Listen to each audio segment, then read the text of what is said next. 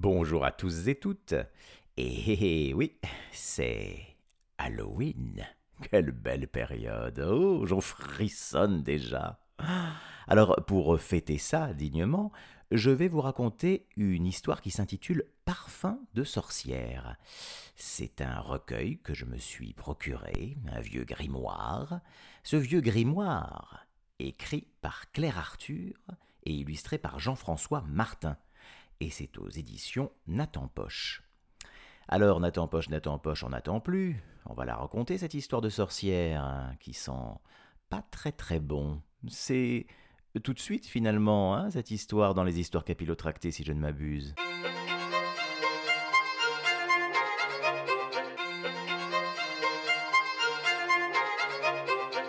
Les histoires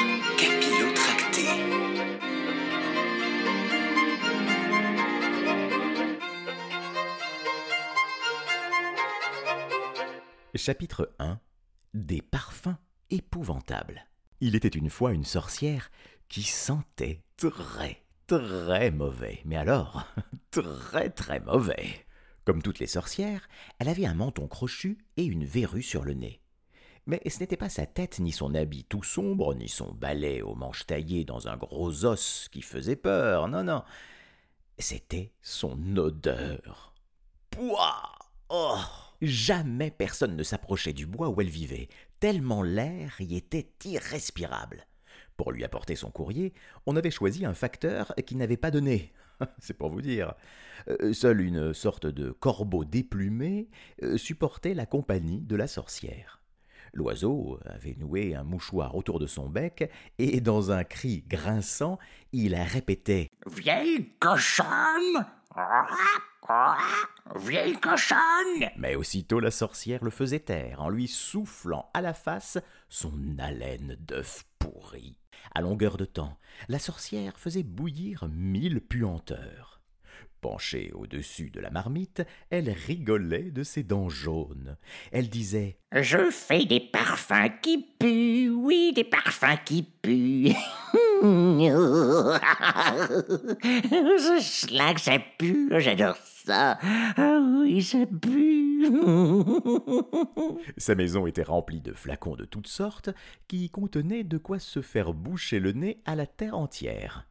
Il y avait là des essences de jus d'égout, de diarrhée de canard, de cambouis de moteur, de rots d'hippopotame, de vomi de papillon, de médicaments amers et de bien d'autres choses aussi hmm, dégoûtantes. Chaque fois qu'elle partait, la sorcière se vaporisait des pieds à la tête d'une de ces mixtures. Elle se coiffait en arrière, elle se frisait une dernière fois le poil de la verrue, puis elle s'exclamait devant son miroir Oh, Germaine, tu es la Miss Monde des sorcières. Rien ne plaisait autant à la sorcière que de faire des blagues puantes. Alors, les sacoches de son balai chargées d'un grand choix d'effluves, elle s'envolait vers la ville. Elle regardait la liste des gens qu'elle avait dans le nez. À une pervenche, qui verbalisait des voitures en stationnement, elle lui cassait discrètement sur le chapeau une ampoule de pipi de mouche. À une autre, un extrait de Roland de Ben à ordures. À un voisin grincheux, elle arrosait les pots de fleurs d'une décoction de marée noire. À une institutrice moustachue, elle glissait dans son sac de la transpiration de soldat. Une fois ses sacoches entièrement vides, elle repartait vers sa cabane où l'espèce de corbeau l'attendait en sirotant de la limonade aux orties. Chapitre 2 Amour et détour. C'était ainsi que la sorcière occupait la plupart de son temps, jusqu'au jour où un événement, somme toute assez ordinaire, vint bousculer sa vie. Sur une large avenue, alors qu'elle cherchait à faire des niches à quelqu'un, elle croisa un grand monsieur, fort distingué, avec une belle moustache. Il portait deux valises en simili-cuir. Au passage, il fit un délicat sourire à la sorcière, qui, tout étonnée, abandonna son balai. Il n'en fallut pas plus pour qu'elle tombât amoureuse. Sa vie se transforma. Très tôt le matin, elle se pomponnait devant le miroir. Elle se colorait les paupières de bleu de papier carbone. Elle se poudrait le visage de farine de champignon, elle s'enduisait les lèvres d'une purée de racines rouges, elle s'aspergeait de ses parfums les plus rares et les plus rances. Elle se tartinait plusieurs fois les cheveux de gel de crachat d'anguille, parce que le balai volant c'est pratique, mais ça décoiffe. L'espèce de corbeau mourrait de rire en regardant sa maîtresse. Dans un étranglement, il soufflait. Non, non, Dieu du ciel, quel carnaval Qui voudrait d'une pareille mocheté? Paf En guise de réponse, la sorcière lui filait un coup de fer à friser. Vêtue d'une robe en dentelle de serpillière, le cœur battant, elle prenait le chemin de la ville. Là-bas, elle traînaillait dans les rues, à la recherche du grand monsieur distingué et moustachu. Elle faisait le tour des grands magasins, des terrasses de café, des jardins publics. Mais l'élégant monsieur avait disparu. C'était à croire qu'elle l'avait rêvé. La sorcière en voulait à la ville entière, elle ronchonnait. Pas étonnant. Qu'est-ce qu'un homme de cette classe ferait dans une ville pareille hein? Les passants rentraient leur nez, leurs oreilles dans leur tête et faisaient un crochet pour l'éviter. La sorcière ne mangeait plus ne dormait plus. Bref, elle dépérissait. Le jour, elle arpentait la ville. La nuit, elle procédait à d'incroyables expériences qui devaient lui permettre de retrouver le mystérieux monsieur. Mais aucune de ses recherches ne portait ses fruits. Un matin, la sorcière resta au lit. Elle avait décidé de ne plus penser à cet imbécile invisible de grand bonhomme distingué. Elle siffla entre ses dents. Je ne vais quand même pas faire le tour de la planète pour un homme. Ah bah ça non alors. Ouaf, un grand amour vaut bien un grand détour.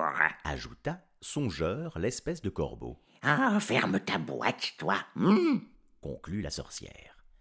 Et c'est alors que quelqu'un frappa à la porte. Jamais personne ne venait frapper à la porte de la sorcière. Les rares fois où le facteur s'en est à porter du courrier, il l'abandonnait au bout du chemin. Hein, qui ça peut bien être? interrogea la sorcière. Je veux le voir, je veux le voir, quoi, quoi répondit aussitôt l'espèce de corbeau qui colla son œil au trou de serrure. Ah, c'est une valise. Ah, hmm, oui, une valise annonça l'oiseau déplumé. Ah, bougre d'abruti, les valises ne frappent pas toutes seules aux portes s'écria la sorcière. Euh, d'un coup sec, la sorcière ouvrit la porte. Elle n'en crut pas ses yeux. Le grand monsieur distingué et moustachu était sur le seuil, une valise en simili-cuir à chaque main. Et il eut à peine le temps d'esquisser un sourire que la sorcière était déjà devant son miroir en train de se refaire une beauté. Un coup de peigne par-ci, un coup de bombe tue-mouche par-là, et elle était revenue devant le beau monsieur. Euh, euh oui hmm demanda-t-elle, verte de confusion. D'une voix savonneuse, le beau monsieur lui dit Henri de la marque, représentant savonnette et autres produits de beauté.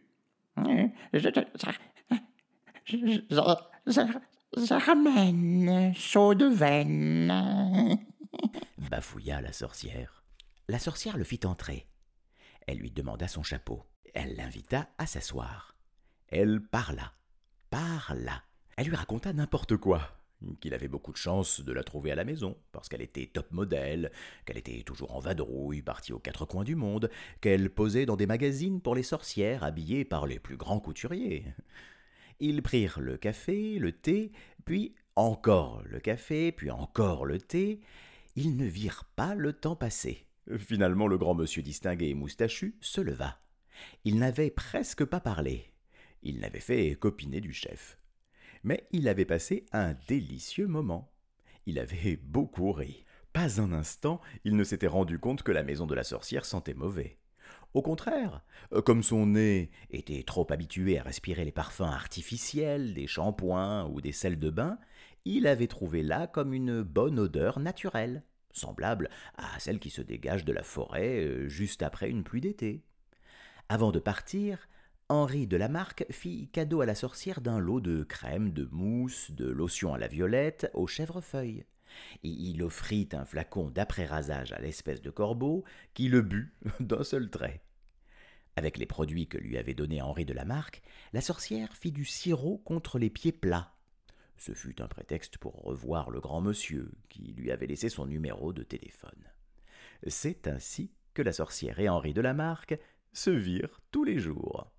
Ils étaient très amoureux. Lui se passionnait pour les expériences de la sorcière, des travaux d'intérêt hautement écologique, selon ses termes. Germaine, elle, s'amusait à faire des bulles de savon puantes et à bombarder l'espèce de corbeau qui, résigné, clamait Quelle vie de chien Henri de Lamarck perdit bientôt son travail. Il fut mis à la porte, pour faute professionnelle, parce qu'il sentait trop fort. Quand il entrait dans une parfumerie avec ses valises pleines de savonnettes, il faisait fuir les clients, qui, leur portefeuille sur le nez, disaient Oh là là là là, bah ça sent le fauve Henri de Lamarck s'installa chez la sorcière. Il passait ses journées à ne rien faire. Il buvait du thé, du café, de la limonade aux orties, il jouait aux cartes avec l'espèce de corbeau qui, soit dit en passant, était le roi des tricheurs. La sorcière ne reconnaissait plus le grand monsieur fort distingué qu'elle avait connu. Son costume était devenu crasseux. Sa belle moustache s'était transformée en barbe hirsute. Il ne se lavait plus. Il ne cirait plus ses souliers. Tout cela finissait par déplaire à la sorcière. Hum, elle l'aimait moins. Elle le mettait en garde. Euh, vous vous laissez aller, mon ami. Le grand Henri riait. Il lui tendait un pied déchaussé et il répondait Allons, Germaine, sentez donc cette odeur de chaussettes. Exceptionnelle, non? Un petit miracle, une révolution dans les parfums de sorcière, non? Hmm, Ce qui devait arriver arriva. Un matin, la sorcière flanqua Henri de Lamarck à la porte. D'un coup de balai, elle l'expédia par-dessus la forêt. Chacun ses puces cria-t-elle en claquant la porte. Là-dessus, elle donna une taloche à l'espèce de corbeau qui fumait, assis dans le sofa, un vieux mégot de poils de moquette. Chapitre 3 La grande vie. Du tout au tout, la vie de la sorcière se transforma encore. Elle fit venir de la ville une baignoire, l'eau courante, du désinfectant, l'électricité, le gaz et un aspirateur. Elle prit un bain qui dura trois jours. Elle s'épila le poil de la verrue, elle désinfecta l'espèce de corbeau qui cria à l'assassinat, elle nettoya la maison de fond en comble. Avec les saletés, elle fit dehors un grand feu, dont la fumée noircit le ciel, comme si la nuit éternelle était venue. Elle prit à nouveau un bain qui dura cette fois deux jours, elle rangea son balai dans le fond d'un placard, elle s'exerça à marcher avec des talons aiguilles, puis, fleurant bon le patchouli, elle prit place à l'arrière d'un taxi. Quoi Mais quel cirque commenta à côté l'espèce de corbeau, enfermé dans une cage, le cou serré d'un nœud papillon. À nous la grande vie s'exclama la sorcière, alors que la ville se dessinait au loin. Sans crier gare, la sorcière débarqua dans les studios de télévision mondiaux. À l'entrée, elle se fit annoncer sous le nom de Jennifer Starr. Ah, voilà autre chose s'étrangla l'espèce de corbeau. Elle répéta à l'hôtesse, qui écarquillait les yeux. La grande, la merveilleuse Jennifer Starr. Eh oui, c'est moi. Elle demanda encore à l'hôtesse.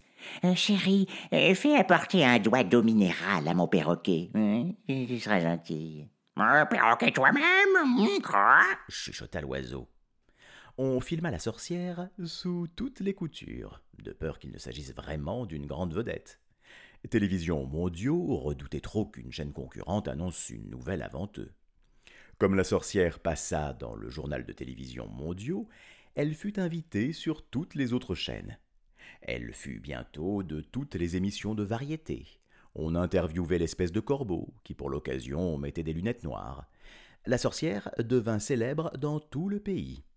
Ses recettes de parfums naturels faisaient fureur une grande maison de couture lança une collection de vêtements en dentelle de serpillière, portant la griffe Jennifer Starr. Elle voyageait sans cesse d'un pays à l'autre. Près de sa cabane en forêt, elle fit construire une piscine et un héliport. L'espèce de corbeau fumait des cigares gros comme des poireaux, et aux questions que lui posaient les journalistes, il répondait maintenant en japonais. laissez-moi, respirato. Chapitre 4 La rançon de la gloire.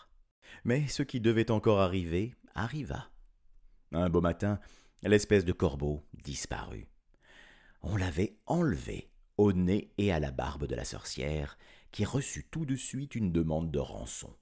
La sorcière tomba dans les pommes quand elle lut qu'en échange du volatile, on lui réclamait des millions. Il ne se passait pas un jour sans que les journaux ou les télévisions ne parlent de l'affaire. La sorcière fit appel au service d'un détective privé, d'un agent d'assurance, d'un publicitaire, d'un ministre de l'Intérieur, d'un de l'extérieur et d'un releveur d'empreintes. Tout ce petit monde se lança aux trousses de l'oiseau.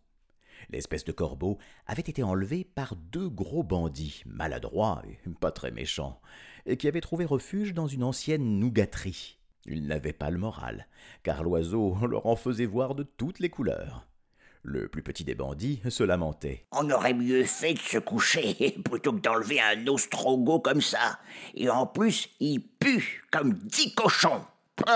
L'espèce de corbeau qui gardait toujours sur lui des ampoules puantes préparées par la sorcière avait aspergé sa litière d'un mélange d'odeurs de porcherie et de poissons avariés. Les gros bandits en avaient le mal de mer. Le hasard fit encore bien les choses. Lorsque la sorcière avait expédié Henri de Lamarque par-dessus la forêt, celui-ci avait atterri sur un camion plein de nougats. Et c'est ainsi qu'il était devenu vendeur de nougats et que de fil en aiguille, il en était venu à chercher une fabrique de nougats pour lancer ses propres spécialités. Henri de Lamarque se trouva nez à nez avec les bandits, qui le prirent pour un inspecteur de police. Oh les mains cria l'oiseau. Il fit un clin d'œil au grand monsieur, qui portait à nouveau moustache et cravate. Les deux bandits furent ravis de pouvoir se débarrasser de l'espèce de corbeau, en échange d'un sachet de nougamou. Ils partirent sans demander leur reste. La sorcière fit un accueil triomphal à Henri de Lamarque. Elle déclara aux journalistes ah, Je renais, ah, je reris, je remange, mais je revis. Hein. Merci, Henri. Je ne vous avais jamais oublié, vous savez. Elle embrassa le grand monsieur et lui chuchota à l'oreille. Demandez-moi en mariage, c'est le moment. Hein. toute la presse est là. Allez.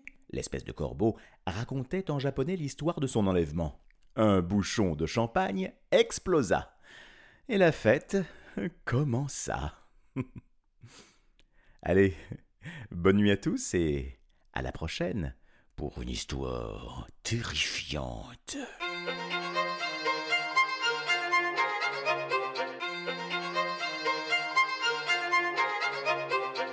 Les histoires